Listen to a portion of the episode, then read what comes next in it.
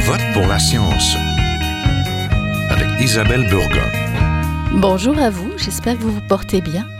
Le REM, le réseau express métropolitain, a ouvert son premier tronçon cet été entre Brossard et Montréal.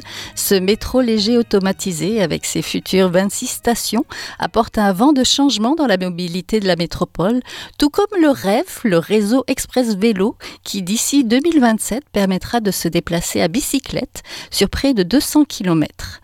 À l'heure des changements climatiques, le choix des moyens de transport importe. Nous allons à Je vote pour la science parler de leurs impacts sur nos villes, notre santé, notre environnement, les options électriques comme le rail s'avèrent plus efficaces en termes d'énergie, d'émissions et même d'attractivité pour délaisser l'auto. Donc pour mieux préparer tout cela, il faut modéliser les déplacements, c'est-à-dire mieux comprendre comment les gens se déplacent lors de leurs activités. Le télétravail et le vieillissement de la population nous obligent aujourd'hui aussi à revoir notre mobilité urbaine. Et il y a aussi une vieille nouvelle idée, le tramway. Donc on en reparle à Québec, mais aussi dans l'Est à Montréal. Est-ce que cela présenterait certains avantages 2023. Alors, comment changer nos façons de faire pour que le transport soit au plus proche des besoins des gens? Nous en parlons tout de suite. Ne bougez pas.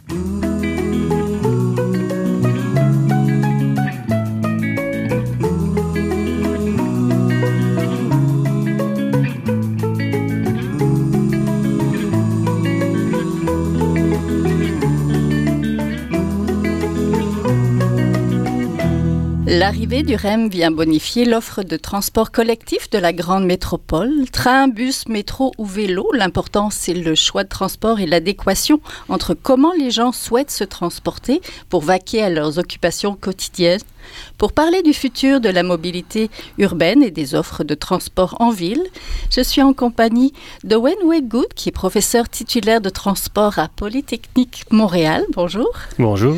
Vous, vous êtes un spécialiste des comportements liés au transport au département des génies civils, géologiques et des mines, c'est bien ça? Oui, oui, exact. Merci d'être là. Bonjour.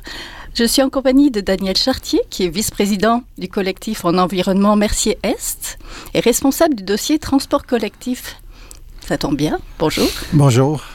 Et je suis aussi en compagnie de François Toméo, qui est directeur de modélisation, organisation et développement des réseaux à l'autorité régionale de transport métropolitain, qu'on connaît sous ARTM. Hmm. Bonjour. Bonjour.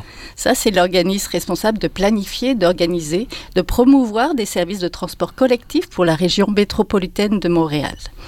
Donc, prendre le train, le bus, le métro, peut-être aussi le tramway, dont certains désirent le retour à Montréal comme à Québec, permettrait de laisser plus souvent la voiture au garage, ce qui est important en raison des changements climatiques, mais aussi pour minimiser certains aspects, certains impacts sur notre santé. En fait, l'important, c'est d'avoir le choix, de pouvoir le faire en toute sécurité, selon nos désirs de déplacement. Il faut toutefois construire aussi le futur de la mobilité urbaine, une question de modélisation du transport et de choix adaptés pour la population locale, mais aussi de perception des offres de transport disponibles. C'est le REM qui nous emporte aujourd'hui, un premier tronçon euh, réalisé entre Brossard et Montréal. J'aimerais pour commencer savoir un petit peu ce que ce mode de transport apporte à la population de la région métropolitaine. Peut-être, Monsieur Toméo, pour commencer. Ben, c'est sûr que le REM donne une, alternative euh, rapide euh, qui, devrait permettre un bon transfert de, de, gens de la voiture vers le transport collectif. Donc, c'est un mode rapide qui est très orienté vers le centre-ville où on a beaucoup de déplacements. Donc, c'est sûr qu'il y a il y a des gens qui vont en bénéficier en termes de gain de temps. Donc, on s'attend à ce qu'il y ait un bon transfert de, de, personnes qui vont décider de prendre le, REM plutôt que la voiture pour se déplacer. Oui, c'est donc un plus. Peut-être, Monsieur Wegood, vous qui faites beaucoup de recherches, comment le transport interagit avec nos vies, là, il y a la perception que la voiture est souvent le transport le plus efficace, mais est-ce que c'est tout à fait vrai qu'est-ce que apporte le REM?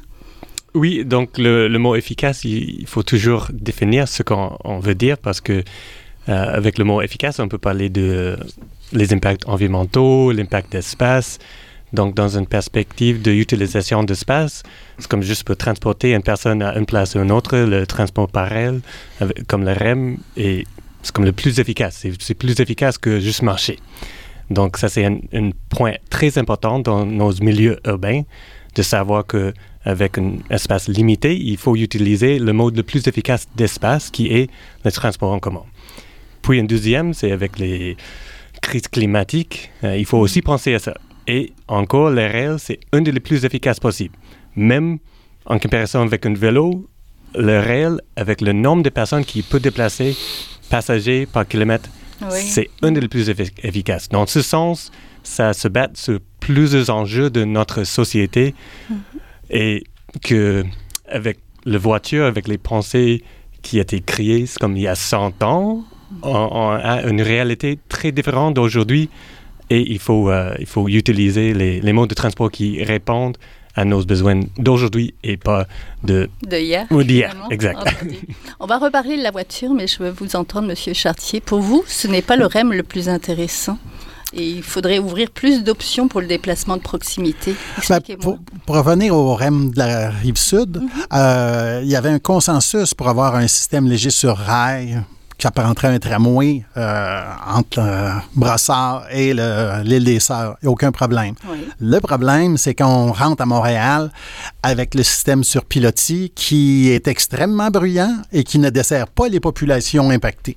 On parle d'un système qui a des... euh, à 450 mètres, il y a des, un, un impact de bruit de 76 décibels. Peut-être qu'ils l'ont descendu un peu, mais euh, puis aux abords, il y a du 85, même du, du 95. Ça fait que c'est insupportable. Pour des populations qui ne sont pas desservies, là, les gens de Pointe-Saint-Charles ne reçoivent aucun service. Les gens de euh, Griffintown ne reçoivent aucun service. Euh, beaucoup de gens...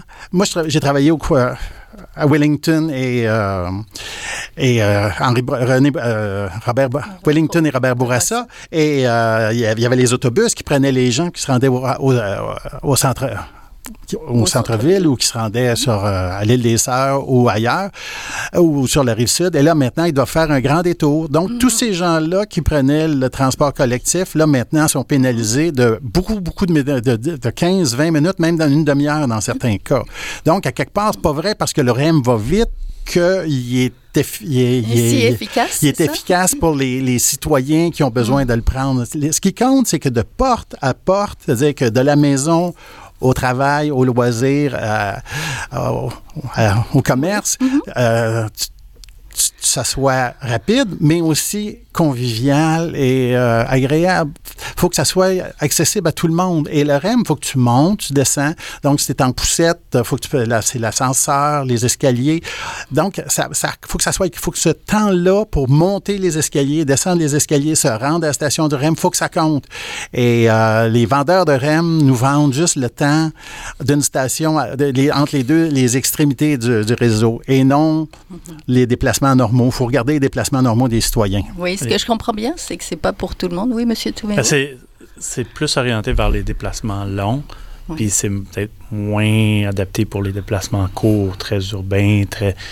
C'est sûr que, comme M. Charty disait, les, les, le temps d'embarquement, débarquement aux stations, les transferts, c'est, ça demande un peu plus de temps que Oui. si on aurait d'autres, d'autres modes, par exemple. Oui, Monsieur euh, Mais, mais c'est le, bon point dans le sens qu'il faut. On ne peut pas avoir un système qui est juste les systèmes pareils. Parce Mhm. que c'est comme. euh, On, on sait que les, les bus, les systèmes euh, de rail légers sur Terre, ça c'est euh, les modes euh, à la vitesse plus bas, mais qui servent les personnes à des régions, mais à un niveau plus local et aussi, euh, comme il a dit, que souvent il y a des problèmes, euh, les personnes avec les problèmes de mobilité, c'est c'est certain que comme avec le métro et autres, euh, il faut ajouter les ascenseurs pour que c'est accessible pour tout le monde. Mais on ne peut pas juste euh, ajouter des, des systèmes parallèles et enlever les, les bus, ça c'est certain. Et je pense pas que ça c'est l'approche de la arrêter, hein, mais c'est bon aussi, il faut toujours de savoir les, les opinions et l'expérience des utilisateurs parce que Mhm. on veut créer euh, un système qui fonctionne pour toute la vie qui est aussi, je pense, un point très important dans le sens que c'est pas seulement, c'est juste une petite partie, c'est c'est pas le- la majorité de la population qui travaille. Mhm. Donc, il faut avoir un système qui fonctionne pour toutes les autres personnes dans notre société qui doit aller à les pratiques de soccer ou autres qui peut, qui peut utiliser le transport commun pour, pour ces choses. Donc, un système Mixte. mixte et aussi qui est, qui, ouais, Qui reste efficace. Oui, qui reste efficace, mais c'est toujours dans le sens que il y a, il y a le, le point qu'il faut avoir un système qui fonctionne pour tout avant que on- les personnes laissent les voitures à côté. Mhm, Parce Ouais. que c'est ce qu'on veut. On veut favoriser le transport en commun. Donc, on veut que les gens laissent leur voiture à la maison, idéalement. Ou qu'il n'y en ait pas du tout. Ou qu'ils n'en aient Oui, pas du tout oui, en oui. ville. Non, non, dans une perspective, euh, dans, en- encore avec la perspective écologique, c'est impossible, même avec les, les voitures électriques, Mhm. qu'on Ouais. peut réussir à nos, nos objectifs de diminuer les émissions globales. Ça, c'est un point très important. Donc, Mm. C'est, il, faut créer un système qui fonctionne pour tout le monde avant qu'il va mettre le- qui ouais, Ouais, mais n'utilise pas une voiture. Mais en plus, la voiture, c'est pas le plus efficace en ville, je pense. Oui, dans, dans ce sens, c'est c'est très, euh, très coûteux, mais ouais, c'est certain que le, une voiture, c'est un outil très efficace dans un sens de apporter quelque chose à un endroit à l'autre. C'est le problème, c'est dans un sens, c'est une surutilisation des, des voitures dans ouais, notre Mais- système actuel. ouais. Il faut garder l'ensemble des, euh, de Oui. la Des ville. Oui, de la ville. Mhm. Euh, C'est-à-dire qu'un des objectifs aussi, la transition énergétique, écologique, euh, sociale, euh, va forcer des tran- une transition dans les villes. Donc, il faut que nos villes soient plus résilientes, soient plus agréables à vivre, plus... euh, et à ce niveau-là, euh, un mode comme le REM qui dégrade la qualité de vie dans Gr- Griffintown, euh, Pointe-Saint-Charles et autres, euh, c'est pas c'est pas intéressant. Alors qu'un système sur tramway, euh, on voit en Europe, il y a des centaines de villes qui se sont tournées vers le tramway et, et ça a tout induit un processus de requalification des villes, de- de- de- de- d'amélioration de, la qualité de vie dans les villes, donc les, euh, une, une densification douce. Alors que le REM induit une, une densification brutale, c'est-à-dire que là, on se met à faire des tours en hauteur et euh, c'est du développement maximum euh, à quelques endroits, parce qu'on parle de 10 fois plus ou 17 fois plus de, de- de stations de, tramway que pour un REM. Oui. Donc, à quelque part, ou de métro. Donc, tu réussirais à, à mieux consolider la trame urbaine, à offrir les, les, les destinations de loisirs, de, de, de- de- de restauration, de, travail. Euh, parce que la, la ville est en train de la multipôle maintenant. On n'est plus juste orienté vers le centre-ville, euh, puis les origines destination vont le démontrer. Ça, ça, ça s'enligne vers une, con- une consolidation de- des périphéries et de partout, des milieux. Donc, il faut consolider ces milieux-là, mais en accord avec les populations, là, dans le respect des populations. Oui, c'est pour ça que je voudrais entendre François Toméo, vous, vous qui travaillez actuellement sur justement le renouvellement du plan de modélisation de la RTM. Est-ce que vous pouvez nous expliquer ce que c'est par rapport au sondage qui vient de démarrer justement par rapport au déplacement des gens? Ce qu'on veut finalement, c'est répondre au déplacement des gens, à leur désir de déplacement multiple. Ben, par rapport au sondage, le sondage est un intrant pour le cadre de modélisation qu'on développe. Il l'était déjà dans l'an, je dirais pas l'ancien parce qu'il est toujours en utilisation, mais Mhm. là, le modèle courant. C'est quoi un cadre de modélisation concrètement? C'est quoi un cadre de modélisation? Au- Ben, c'est, c'est parce qu'un un- un modèle de transport, c'est pas juste, euh, c'est pas juste un, un petit logiciel euh, qui, qui fonctionne de façon individuelle. Il y a différents modules, il y a, il y a une logique, il y a tout. euh, donc, c'est assez complexe là, parce qu'on essaie de, de prévoir euh, ce que les gens vont faire dans le futur. Donc, euh, il y a différentes méthodes qui peuvent être appliquées. Donc, euh, donc c'est ça que j'entends par cadre de modélisation. C'est un peu la, la logique, puis Mhm. comment il fonctionne pour arriver au résultat. Donc, euh, la méthode traditionnelle, c'est de suivre des déplacements. Donc, encore une fois, on utilisait l'enquête OD. C'est sûr que c'est un intrant fondamental pour, pour Mhm. modéliser. Là, on change, un- on change parce que c'était déjà quelque chose qu'on qu'on voulait faire, mais la pandémie a amplifié le besoin. Donc là, au lieu de modéliser euh, simplement des déplacements, on veut modéliser euh, les activités, Oui. et les activités des personnes. Donc, c'est quoi qui guide le choix des gens? C'est les activités qu'ils vont effectuer dans une journée, euh, à l'intérieur des personnes, mais dans l'intérieur d'un Mhm. ménage. Donnez-nous un exemple peut-être d'activité. Ben, aller, aller au travail, euh, par exemple, les gens qui, euh, qui, qui, qui, qui travaillent au centre-ville, qui font tel type d'emploi. Peut-être ont des opportunités de rester à la maison, de travailler à la Oui, maison. Télétravail, Télétravail, hein, c'est ça. beaucoup. Donc ça, c'est quelque chose qui, quand on utilise, euh, quand on regarde juste les déplacements de l'enquête précédente, là, Oui, donc l'enquête 2018. 2018, Mhm. ben, on peut faire des hypothèses. On peut toujours trouver des façons d'estimer les comportements futurs, mais c'est pas simple. Euh, donc, d'avoir un modèle qui est plus basé, qui s'appuie sur les activités, on est plus capable de faire des prévisions si les gens euh, peuvent se permettre un choix de rester à leur domicile versus aller au travail, ben, on est capable de le caractériser. Puis éventuellement, ben, ça aboutit à des choix de, de mode pour se déplacer. En fait, ça dépend aussi de qui se déplace, j'imagine, Mhm. parce que la population est vieillissante. Il y a beaucoup de personnes qui travaillent à la maison. Il y a peut-être beaucoup de personnes qui travaillent plus, qui sont à la retraite, mais qui souhaitent se déplacer aussi. Il y a des enfants aussi qui vont à l'école ou qui restent. C'est complexe. Oui, c'est de, mais il y a d'autres variables, comme de où les gens veulent se déplacer, de, de où qu'ils viennent, de où qu'ils s'en vont. Donc ça, c'est important aussi. Euh, oui, il y a l'âge, il y a la composition des ménages, euh, il y a les, le nombre de véhicules dont, De la qui, famille, qui, qui- ça, qui hein? disposent. Mhm. Euh, donc, euh, puis il y en a d'autres que j'oublie. Là. Donc, euh, donc c'est, c'est tout ça qu'on, qu'on- qu'on veut considérer dans notre nouveau cadre de modélisation.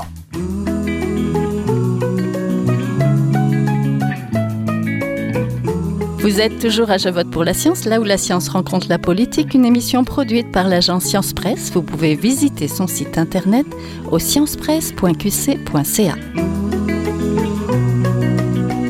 Professeur Waygood, la famille est importante, de considérer les individus. Il faut Mhm. faire attention aux enfants. Là, il y a- on a eu des bonnes nouvelles de Madame Plante par rapport à Montréal, autour des écoles. Les gens sont invités à ralentir, fortement invités à ralentir, justement pour les enfants. Mais les enfants, ils vont pas juste à l'école, ils se Mhm. déplacent le reste du temps aussi. Comment on fait ça pour protéger les plus vulnérables, on va dire? Oui, euh, dans, un, ouais, dans un sens euh, très large, le- les enfants, euh, c'est un groupe de la population qui est marginali- marginalisé Oui, dans, la, dans- dans planification Mhm. parce que souvent on suppose qu'ils se déplacent avec les parents. Oui. Et souvent, avec la planification des, des années avant, on suppose que les parents déplacent en voiture et tout ça. Donc, on a créé un système qui est basé sur une supposition que les personnes déplacent en voiture. Donc, les enfants viennent d'être dépendants aux parents Mhm. pour les déplacements parce que le système est créé pour, les, pour le mouvement de voiture. On, on est en train de changer ça. Oui. Et un des points les plus importants, c'est d'améliorer la sécurité routière. Donc, la ville a fait des, des étapes pour aller dans cette direction, diminuer la vitesse dans, sur nos résen- résidentielles à 30 km par heure, parce que à, ce, à cette vitesse, la probabilité, s'il y a une collision, qu'un enfant ou une personne vont mourir, c'est Mhm. très bas. OK? Mais à 50 km par heure, c'est la plupart du temps qu'une personne va mourir. Donc, c'est basé sur la santé, sur, ces aspects.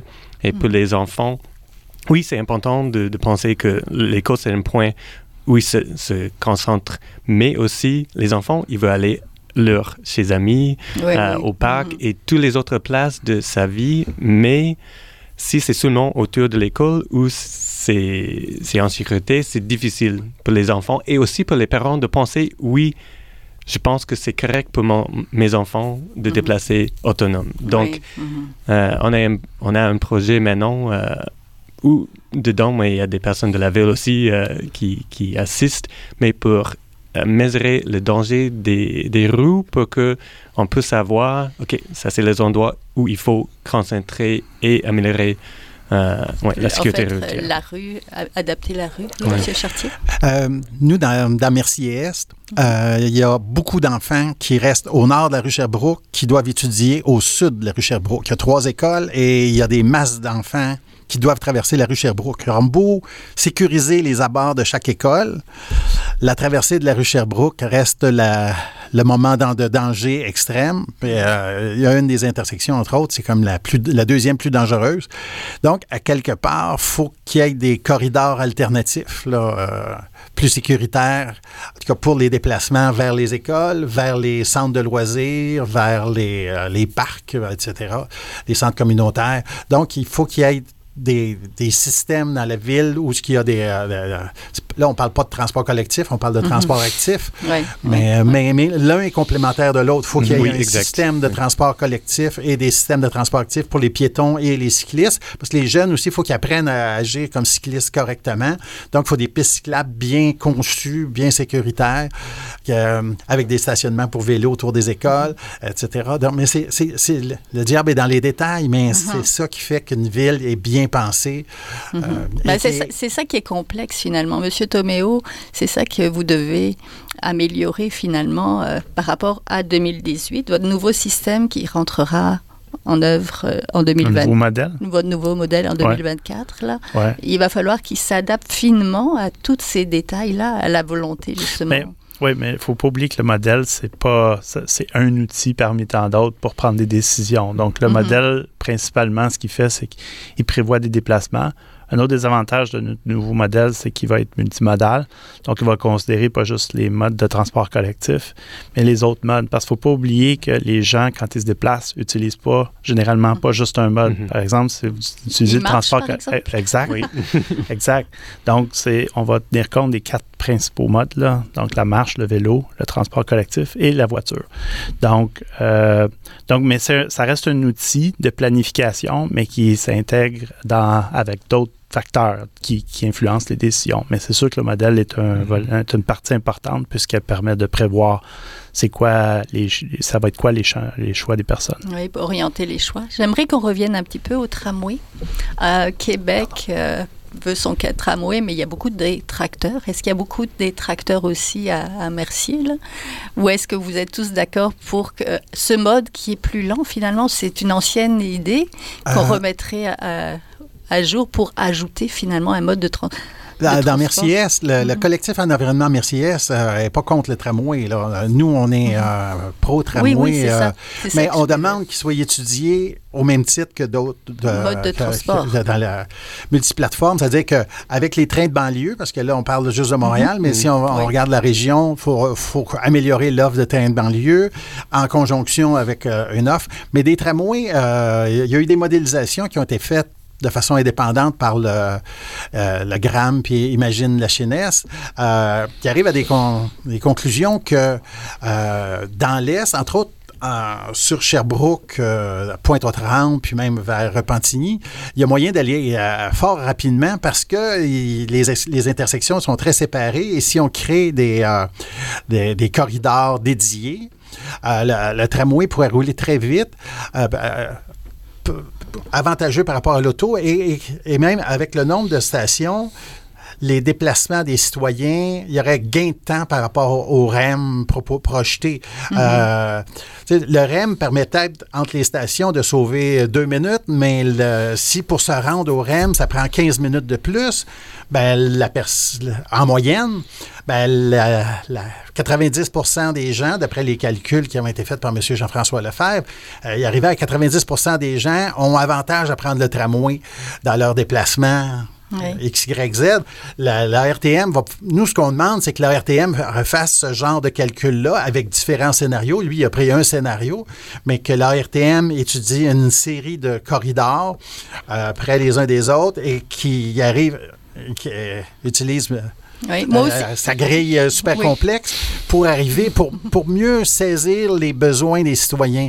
Le problème, c'est que le gouvernement a limité les, euh, la marge de travail de euh, la, la RTM concernant le REM, c'est-à-dire qu'ils n'ont pas le droit d'étudier une multitude de- de- de d'aspects, leur mandat euh, en termes de relations avec les citoyens et, euh, et même au niveau des, des- des- du développement futur, il y a plein, le, le mandat était limité. Maintenant, peut-être que ça rouvre, mais euh, on est content de voir qu'il, qu'il semble y avoir une ouverture. Ouais, moi vers- aussi, j'ai une demande. Moi, j'ai pris la navette fluviale jusqu'à Pointe-aux-Trembles, puis j'ai été ch- enchantée. Ça a été Mhm. super rapide parce que j'habite Saint-Michel, puis généralement, c'est très, très long pour se rendre à Pointe-aux-Trembles. Mhm. Est-ce qu'on pourrait envisager aussi ouvrir plus largement à ces navettes-là qui pourraient être ouvertes avec les changements climatiques jusqu'au mois de décembre? Est-ce que vous pourriez rentrer dans votre grille, justement, ce genre de choses-là? Donc, votre question, c'est est-ce qu'on pourrait prolonger le service des Des navettes fluviales? fluviales? Euh, ça, c'est très difficile à cause qu'on a un hiver qui est très froid puis on a un fleuve qui gèle. Donc, Mhm. euh,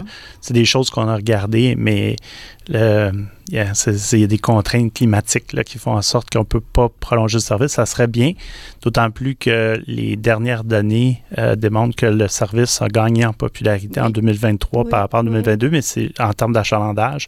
Mhm. Donc, c'est un service qui fonctionne bien, qui marche, puis on espère qu'il va, il va être pérennisé à un certain Mhm. point. Ça reste encore un projet pilote. Je voudrais qu'on parle du vélo pour terminer. Mhm. Je sais que certains d'entre vous sont venus en vélo. Donc, euh, le, le rêve, c'est la- le réseau de, de 200 km à peu près là, qui nous est promis euh, jusqu'en 2027. Le, vélo gagne en popularité énormément sur l'île de Montréal. C'est sûr que c'est plus sur l'île que pour les longs déplacements. Est-ce que ça, c'est une bonne opportunité pour lâcher la voiture? Vous en pensez quoi, monsieur professeur Wedgwood Du vélo Oui, avec le vélo, euh, Oui. oui, c'est plus, c'est une chose. plus ouais, actif aussi. Oui, c'est plus actif. Il y a plus d'avantages encore avec le- une perspective plus large pour la, pour Oui. la société. Euh, c'est aussi euh, Montréal, c'est comme un, leader, si on veut dire, dans le, ouais, en Amérique du Nord, dans cette perspective. Et on, on voit que quand on crée les systèmes qui sont assez, euh, c'est- ouais, un, un niveau de danger assez bas, que Mhm. une partie de la population, comme les femmes, les, les Les petits enfants, aussi. et les personnes plus âgées commencent à utiliser le vélo. Parce qu'avant, c'était trop dangereux. Et Parce si on veut- n'avait pas de pistes cyclables oui, cyclable, oui, exact. Mm. Donc, euh, c'est une façon de changer nos rues pour, pour que c'est plus, euh, dans, un- dans un sens, démocratique, que tout le monde peut utiliser les rues pour se déplacer aux endroits où ils veulent, veulent aller. Donc, Mhm. euh, Et c'est aussi, en- au point de vue euh, financier, une bonne idée, une bonne idée de, ben c'est ça, de favoriser aussi les gens qui ont peut-être un peu moins les moyens. Ça commence à coûter cher de se déplacer Mhm. en Oui. ville avec les transports en commun, puis ça peut décourager les gens qui voudraient lâcher la voiture. Il y a Ben, ça coûte cher d'utiliser la voiture aussi. Oui, ça, Ouais. je sais. Ouais, ça, faut pas l'oublier. Oui, ouais. oui. Entendu. Ben, je vous Ouais. remercie beaucoup. C'était le temps qu'on avait aujourd'hui. Donc, euh, vous venez de l'entendre, on était en compagnie de François Toméo, directeur de modélisation, organisation et développement des réseaux, donc à l'ARTM. On était en compagnie de Daniel Chartier, vice-président du collectif en environnement Mercier-Est. On va mettre euh, les informations sur la page. Et de Owen Waygood, qui est professeur titulaire de transport à Polytechnique Montréal. Merci à tous les trois d'être venus euh, avec moi en studio. Merci. Merci. Merci. Voilà, c'est tout pour cette semaine. À la régie Daniel Fortin, à la recherche cette semaine, tout comme à la réalisation et au micro Isabelle Burguin. Je vote pour la science est une production de l'agence Science Presse avec Radio VM. Vous pouvez réécouter de nouveau l'émission et la partager à partir de la page de l'émission, par exemple, sur le site de l'agence Science Presse. Passez tous une très belle semaine. Portez-vous bien. Jin Jiahua est un chercheur typique de ceux pour qui les progrès de la bioinformatique ont préséance sur le sens biologique et pour qui la grosse science constitue la seule logique. On y parle de génome, de transcriptome et de